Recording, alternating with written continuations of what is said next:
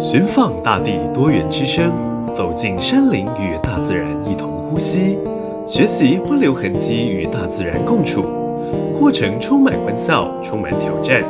与一群来自国立东华大学的学生一起走进山林，这是我们的寻访之旅。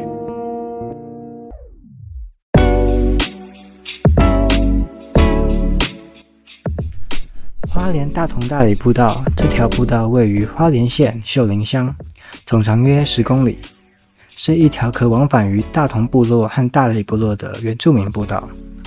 大同大理步道所在地区属于泰鲁格族的领域，是泰鲁格族人们生存的地方。这不仅仅是一条步道，更是部落人们一条回家的路，一条数小时回家的路。寻访大地多元之声，我是寻访者佳佳，我是寻访者阿成，我是寻访者小庆。哎，阿成，你之前有听说过大同大理部落吗？好像有听说过这么几次，哎，但只知道是位在泰鲁阁中的一个部落，好像没有特别了解。哎，真是的，你不知道我们到时候就是要去这里住一晚吗？但我早就知道你上课没有用心，所以请佳佳来为你讲解一下关于大同大地的历史。你也赶快趁他为你介绍的时候恶补一下吧。大同大理部落位于沙卡当溪与利乌山、清水大山间的平缓台地，大致就是泰鲁阁游客中心以北的这片山区，海拔高度约在八百到一千两百公尺间，并无公路或其他运输工具可以抵达。必须靠自己的双脚从泰鲁阁游客中心走上去。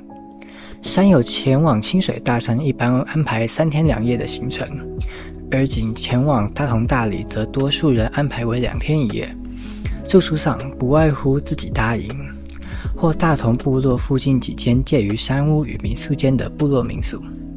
那沿途的景观又是如何呢？走在步道上，可以欣赏到令人心旷神怡的自然风光，包括壮丽的山峰、瀑布、溪流等等。此外，步道也设有观景平台和休息站，可以让游客在漫长的行程中暂停休息，享受美景。哎，听说在这条步道上也能看见许多历史的痕迹吗？没错，阿成，你说对了。大同大理部落是泰鲁格族的其中一个部落，拥有丰富的文化特色、习俗和传统。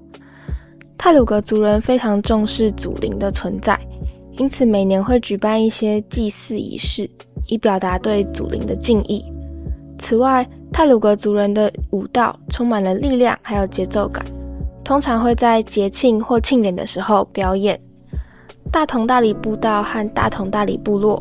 是一个充满丰富历史和文化的地方，他们彰显了泰鲁格族人的生活和信仰，也是台湾原住民文化的重要代表之一哦。哦，没想到还有这么一个历史渊博的地点。好啦好啦，我也抱佛脚了一下。其实啊，大同大理部落当地居民三十几年前因为生计以及下一代就学的问题，集体迁移至平地谋生。泰鲁格国家公园成立后，还将大同大理部落列入一般管制区，几乎让人忘了这两个部落的存在，又被人们称作被遗忘的部落。那现在的大同大理呢？现在的大同大理部落的建筑主要变成了观光景点以及接待山友们的山屋，除了接待一般的观光客以外，也积极的朝向生态旅游体验方向经营。不过路线的部分，我不是登山专家，我就没有很清楚了。这个我知道，前往大同大理从地图上看似乎有很多条路，第一次前往的人或许会觉得有点困惑。但实际上，大多数人前往的主路径都差不多。从泰鲁格游客中心出发，陡上德卡伦步道，接大理林道，抵达沙卡当林道的起点大理。那个有名的教堂就在这里吗？没错，大理部落位于沙卡当溪下游左岸上方台地的地方。以前叫做赫赫斯。当地居民的说法，原意是很多杂木之地的意思。这里海拔大约九百一十五公尺，沿着往大理的指示牌后，左侧直下就会到大理部落，然后只剩几百公尺就可以到那个有名的教堂喽。往大同的路又是怎么一回事啊？到大理后，再沿着沙卡当林道走六点四公里，就可以到大同部落。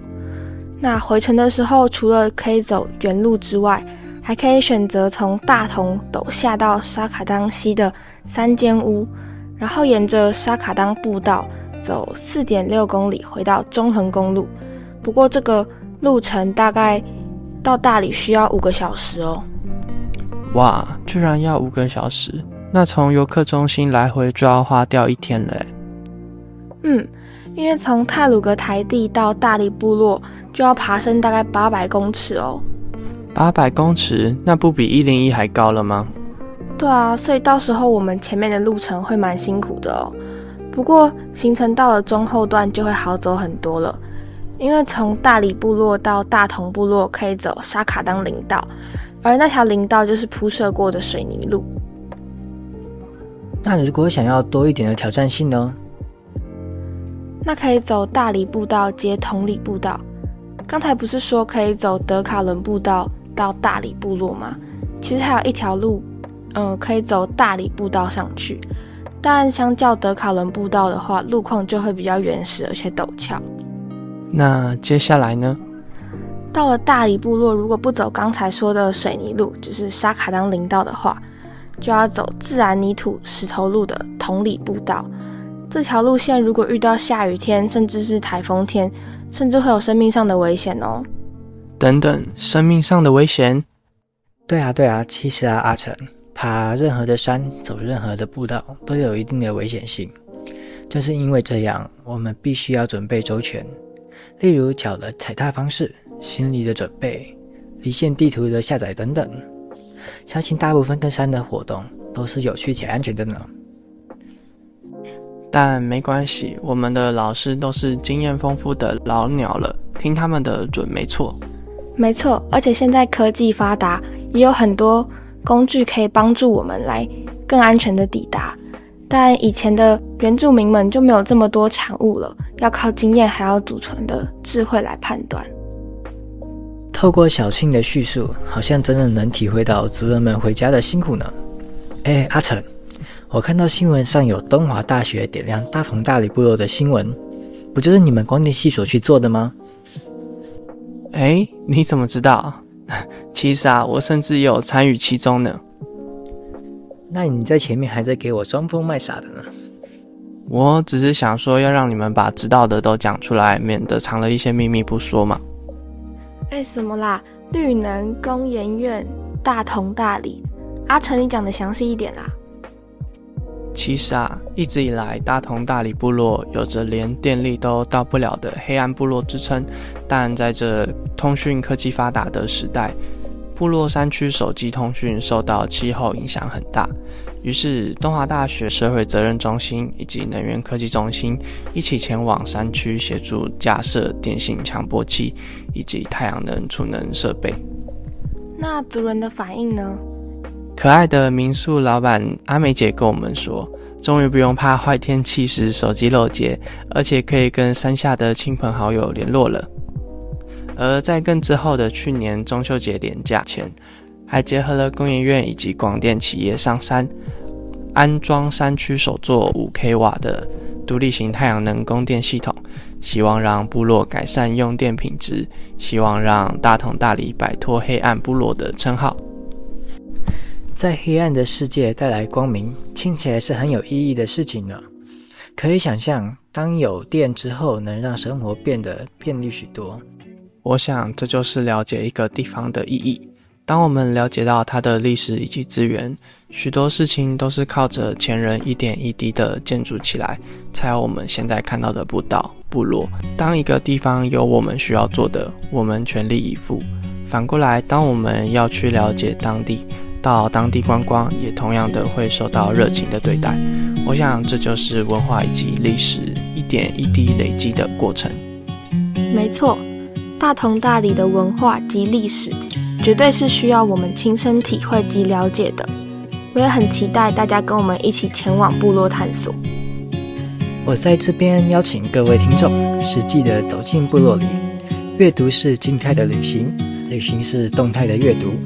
让我们一起手牵手走进部落，让我们一起寻访大地多元之声。我是寻访者佳佳，我是寻访者阿成，我是寻访者小庆。我们部落见。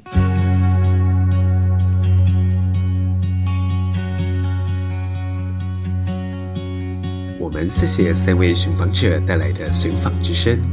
大同大理，一个充满历史痕迹及美丽风景的部落。透过寻访者们一字字的介绍，如同真的走进部落般，有趣且充满回忆。时光飞逝，也到了节目该结束的时间。我是客串旁白小玉本，期待再次与您寻访大地多元之声。我们下次见。